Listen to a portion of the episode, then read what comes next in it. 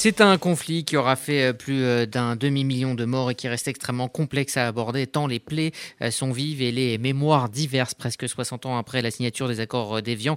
Emmanuel Macron a confié à l'historien Benjamin Stora la rédaction d'un rapport sur la mémoire de la colonisation et de la guerre d'Algérie, une manière d'avancer sur la voie de la réconciliation entre les deux pays. Bonjour Benjamin Stora. Bonjour. Bonjour, merci d'être avec nous aujourd'hui euh, sur euh, RCJ. Alors ce rapport a donné euh, lieu à un livre publié chez Albin Michel, France-Algérie, les passions douloureuses. C'est un livre qui fait l'état des lieux, des différentes mémoires sur la guerre d'Algérie, des mémoires antagonistes qui tentent aussi d'analyser les blocages de part et d'autre. Vous parlez d'un archipel de mémoires opposées, celle des militaires français, celle du pouvoir algérien, celle du FLN, des pieds noirs, des juifs, des harkis. Ma première question fera référence directement au titre de votre livre. Pourquoi une telle sensibilité quand on évoque encore aujourd'hui euh, la guerre d'Algérie? Parce qu'on parle beaucoup plus de ressenti que, d'histoire? Oui, bien sûr, et merci de m'avoir invité à RCJ. C'est très difficile parce que la France est restée présente en Algérie pendant près d'un siècle et demi, sur six générations. Et je ne parle pas bien sûr des Juifs d'Algérie qui étaient présents sur cette terre bien avant l'arrivée des Français, puisque les Juifs, ont en Algérie 2000 ans d'histoire.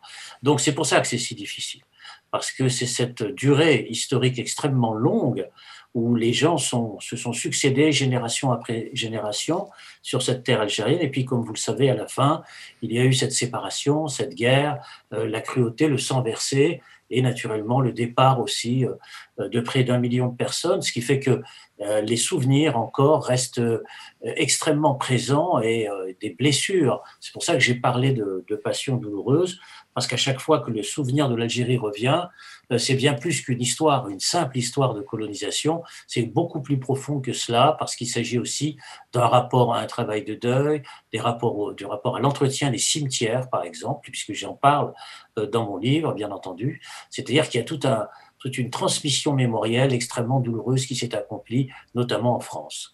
Alors vous dites qu'il faut en finir avec euh, la rumination mémorielle et l'absence d'histoire hein, qui n'a finalement, vous dites, euh, permis qu'à des points de vue de gardiens de mémoire d'occuper euh, ce, champ, ce champ de l'histoire.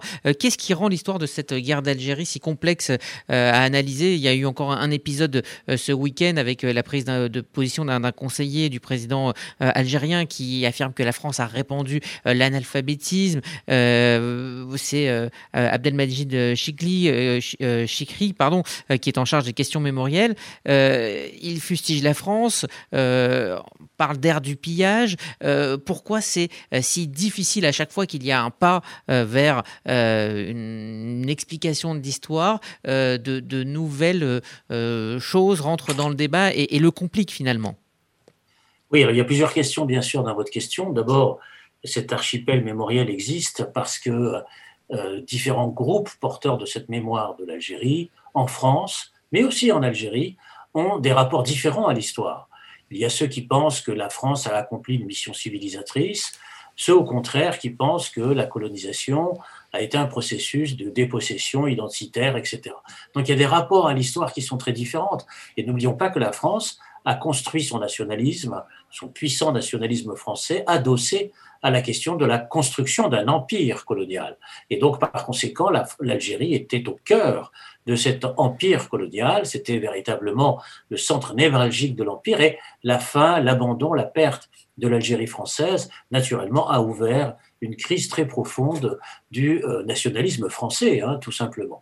Ben, en Algérie, c'est pareil, parce que là, il s'agit d'un autre nationalisme, c'est-à-dire que cette question euh, de la guerre, de l'affrontement, etc., a servi à construire disons, un nationalisme politique euh, contre la France, en fait, fondamentalement, c'est-à-dire dans un rapport très différent. Donc c'est pour ça que les mémoires sont très éloignées l'une par rapport à l'autre. ce sont des mémoires très différentes, bien sûr, dans ce rapport à euh, l'histoire d'une présence coloniale, encore une fois, très longue en Algérie, près d'un siècle et demi, c'est naturellement considérable. Ça, c'est la première chose, premier aspect euh, de votre question, c'est cette différence d'approche euh, sur le ressenti, les mémoires, et donc la difficulté qu'ont les historiens à prendre en compte aussi cette, ce ressenti mémoriel extrêmement profond, extrêmement fort. Et puis la deuxième partie de votre question, euh, c'est l'attitude effectivement euh, de certains responsables politiques algériens qui, vous l'avez signalé, expliquait ce week-end qu'il y avait eu ce processus de, dépersonnalisation des Algériens, de, le fait d'empêcher les Algériens d'accéder à la culture avec ce développement de l'analphabétisme, etc. Ce n'est pas tout à fait la position des principaux dirigeants euh, du nationalisme algérien. Vous savez, j'ai beaucoup travaillé sur cette histoire, sur le nationalisme algérien, qui, eux, n'écrivaient pas ça du tout. Quand on lit les mémoires de Ferhat Abbas, par exemple, l'indépendance confisquée, les mémoires de Hossein Aït Ahmed, qui est un grand dirigeant kabyle, qui était opposé à la France, et qui a écrit Mémoire d'un combattant, ou quand on lit d'autres mémoires, comme celle de Mohamed Boudiaf, etc., ben c'est pas ça qui est écrit. Ou même quand on lit les travaux des grands historiens algériens, comme Mohamed Arbi ou Mahfoud Kaddash, ils n'écrivent pas ça. Ils écrivent que c'est beaucoup plus compliqué que cela. Il y a eu effectivement pénétration euh, coloniale, violence, bien entendu, mais en même temps, sur les bancs de l'école républicaine, un certain nombre d'Algériens ont pu acquérir la connaissance de ce que la France a porté sous l'angle de la Révolution française, et ils ont précisément utilisé les principes d'égalité pour les retourner contre le système colonial, ce qui, explique très bien un personnage comme Ferhat Abbas, hein, qui était un partisan de l'assimilation à la France dans un premier temps, pour ensuite, disons, devenir un adversaire politique de la France. Donc, euh, par conséquent, ce discours euh, idéologique ne correspond pas au discours même, aux écrits même des principaux dirigeants algériens qui se sont eux-mêmes d'ailleurs affrontés à la France. Vous voyez qu'il y, a une contradiction entre des discours idéologiques euh, de pouvoir, en fait, ce sont des discours de pouvoir, avec la réalité vécue par les principaux acteurs algériens de cette guerre et de cette histoire.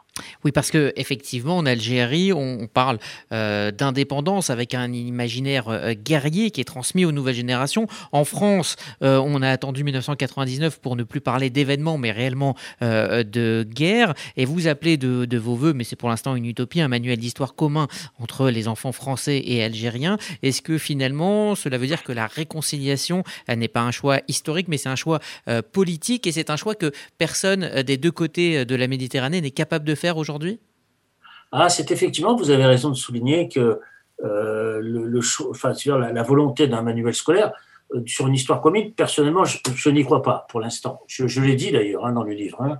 ne euh, mhm. faut pas prendre exemple d'ailleurs sur ce qu'on a appelé le manuel scolaire franco-allemand, parce que mhm. d'abord, il n'existe pas, ce manuel scolaire franco-allemand. En fait, c'est un livre entre, écrit entre un historien français et un historien allemand, mais c'est pas du tout un manuel commun.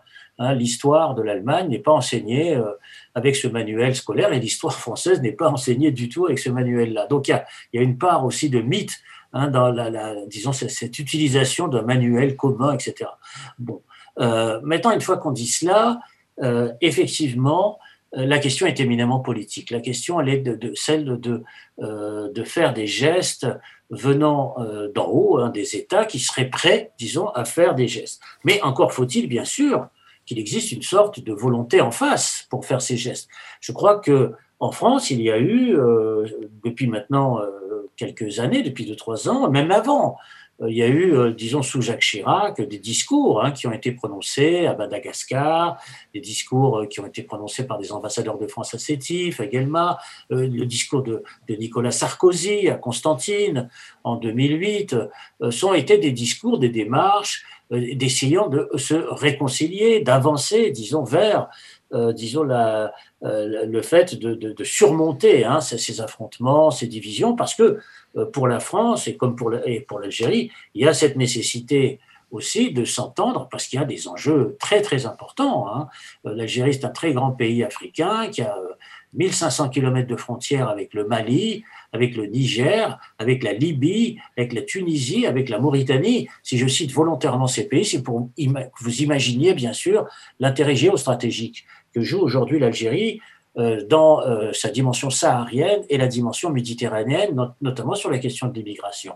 C'est pour ça, je crois, que la question de gestes, en termes politiques, en termes étatiques, hein, sont tout à fait décisifs. Donc il y a effectivement, je crois, eu cette, cette volonté hein, incontestable. Récemment, il y a eu des déclarations du président algérien, Abdelmejid Tebboune, qui euh, lui aussi a manifesté cela.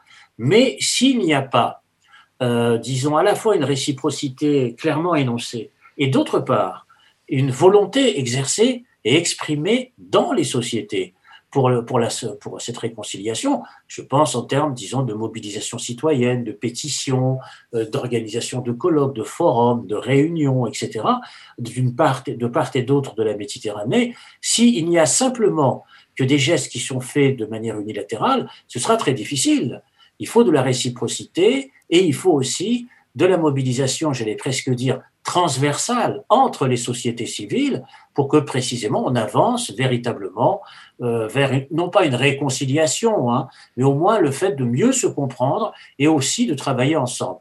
Par parenthèse, je dirais que beaucoup d'Algériens aujourd'hui veulent ça. Hein. je crois qu'ils ne sont pas dupes des discours d'État.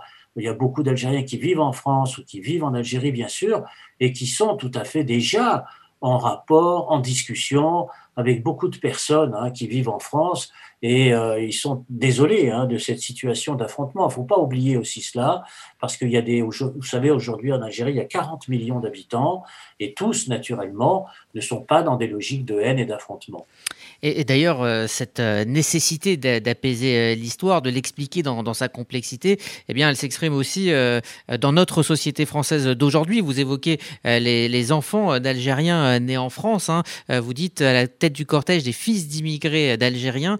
Euh, algériens, pardon, ils ont vu leurs parents toujours revendiquer une nationalité niée, non reconnue et clandestine.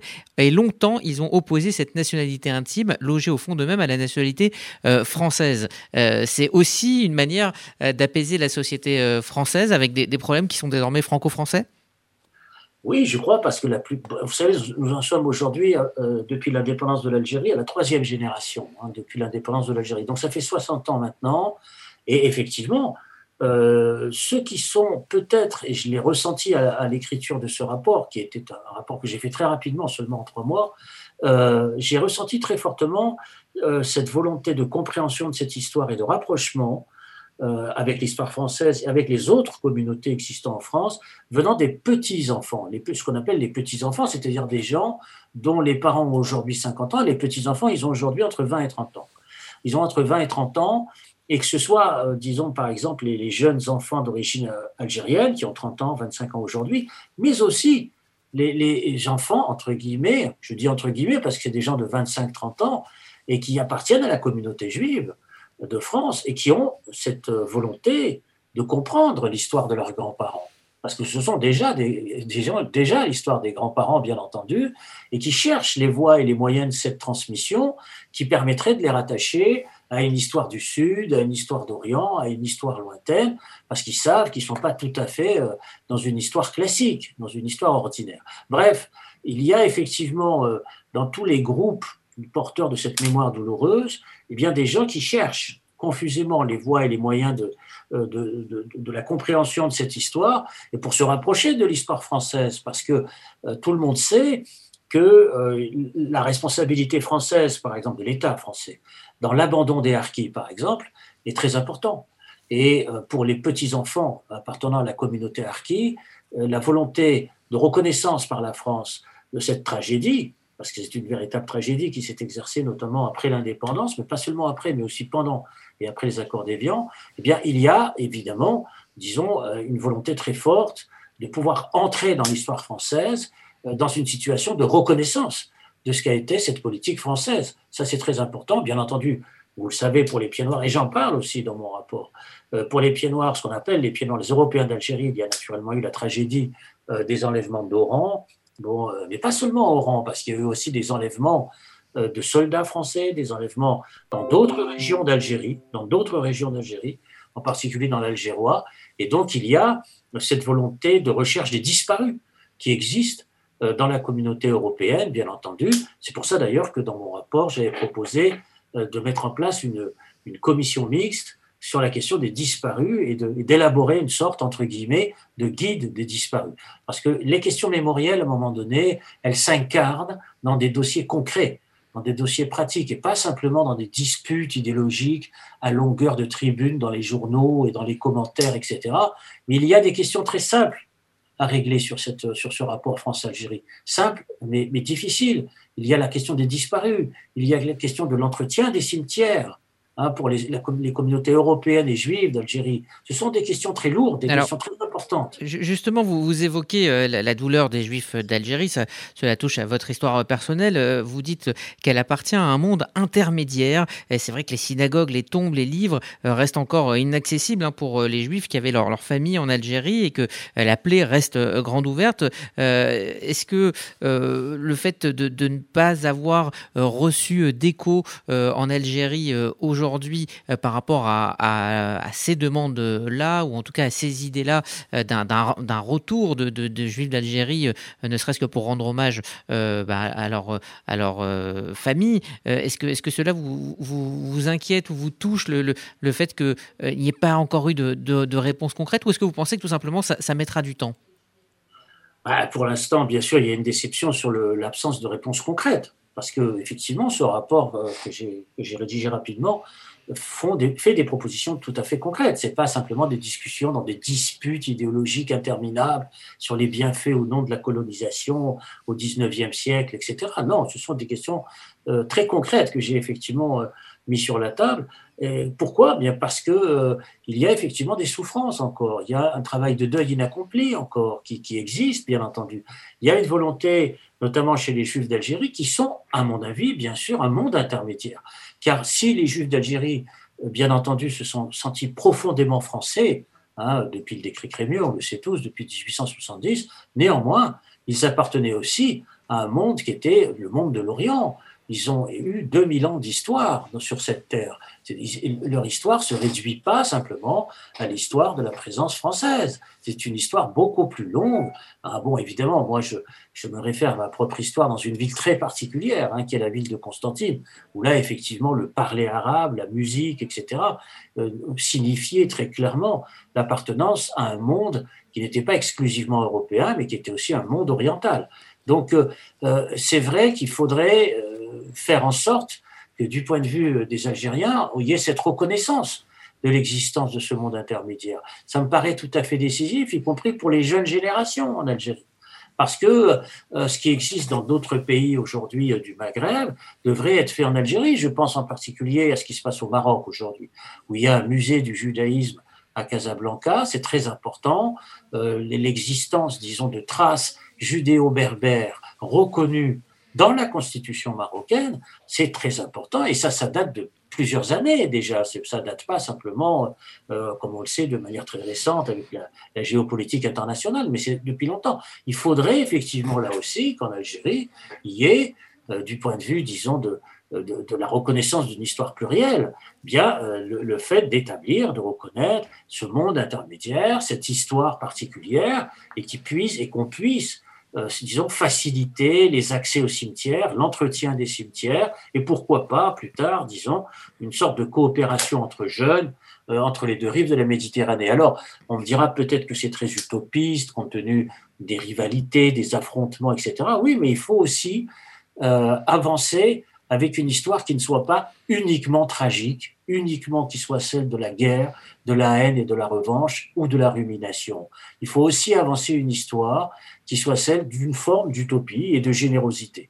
Et mmh. c'est à l'autre de refuser ou pas. Mais si on avance que par une histoire qui serait celle de la tragédie, bien dans le fond, on s'en sortira pas. Moi, j'ai mmh. essayé de tendre la main et j'espère qu'un jour, cette main sera prise. Oui, on sent que, que c'est un pas hein, que vous faites et que vous avez évidemment le, sentiment que cela mettra du, du temps ou, ou, plusieurs générations parce qu'il y a quand même pour l'instant euh, ce point de blocage. Alors il y en a euh, en France hein, évidemment, mais euh, du côté algérien, il y a cette question, celle des excuses hein, qui sont demandées à la France et, et, vous ne préconisez pas d'excuses à proprement dit. Vous dites qu'il faut explorer d'autres voies. Est-ce que pour conclure, vous pouvez nous expliquer pourquoi? Ben, parce que la question des excuses, de la repentance, etc., c'est pas du tout euh, une façon d'aborder la question, parce qu'on rentre là dans des disputes idéologiques interminables euh, qui existent en France maintenant depuis, je ne sais, une vingtaine d'années peut-être, et qui interdit, qui empêche, qui obstrue euh, le fait de traiter les dossiers concrets les dossiers mémoriels très concrets que je viens d'évoquer devant vous très rapidement. Il y en a encore eu beaucoup d'autres, puisque j'ai énoncé à peu près une vingtaine de préconisations. Donc cette question-là, eh bien, elle nous cache euh, sur le plan idéologique, euh, elle, est un, prétexte, disons, à un, obstacle à une véritable réconciliation. Vous savez, et c'est dans mon bouquin, le Japon a présenté plusieurs fois des excuses à la Chine hein, sur ce qui s'est passé. Euh, les Américains ont présenté plusieurs fois des excuses, c'est une tradition américaine, ils présentent souvent des excuses partout, mais ça n'empêche pas la difficulté des rapports humains, ça n'empêche pas la difficulté des rapports à la limite même économique. C'est-à-dire que euh, si on reste exclusivement dans des disputes, dans un périmètre idéologique d'excuses, eh bien, euh, ce sera de manière éternelle des disputes, des controverses, des polémiques qui ne permettront pas d'avancer réellement c'est-à-dire pour faire des traités d'amitié réellement, des, sortes d'échanges réels, et entrevoir pourquoi, pourquoi pas, une transversalité des échanges et des rapports à l'échelle de toute l'Afrique du Nord et pas simplement de l'Algérie, mais je pense bien sûr au Maroc, je pense aussi à la Tunisie, et réfléchir, disons, à une sorte de, euh, conception méditerranéenne du politique aujourd'hui. C'est très important, c'est nécessaire, parce que la Méditerranée, dans son flanc sud, joue un très grand rôle dans l'histoire politique française. Merci euh, Benjamin Stora. Je rappelle donc le titre de votre livre France-Algérie, Les passions douloureuses. C'est chez Albin Michel. Ça vous permettra euh, à vous, auditeurs, d'aller plus loin et de comprendre euh, la complexité du problème de, cette guerre d'Algérie et de, sa mémoire. Merci à vous Benjamin Stora. À bientôt.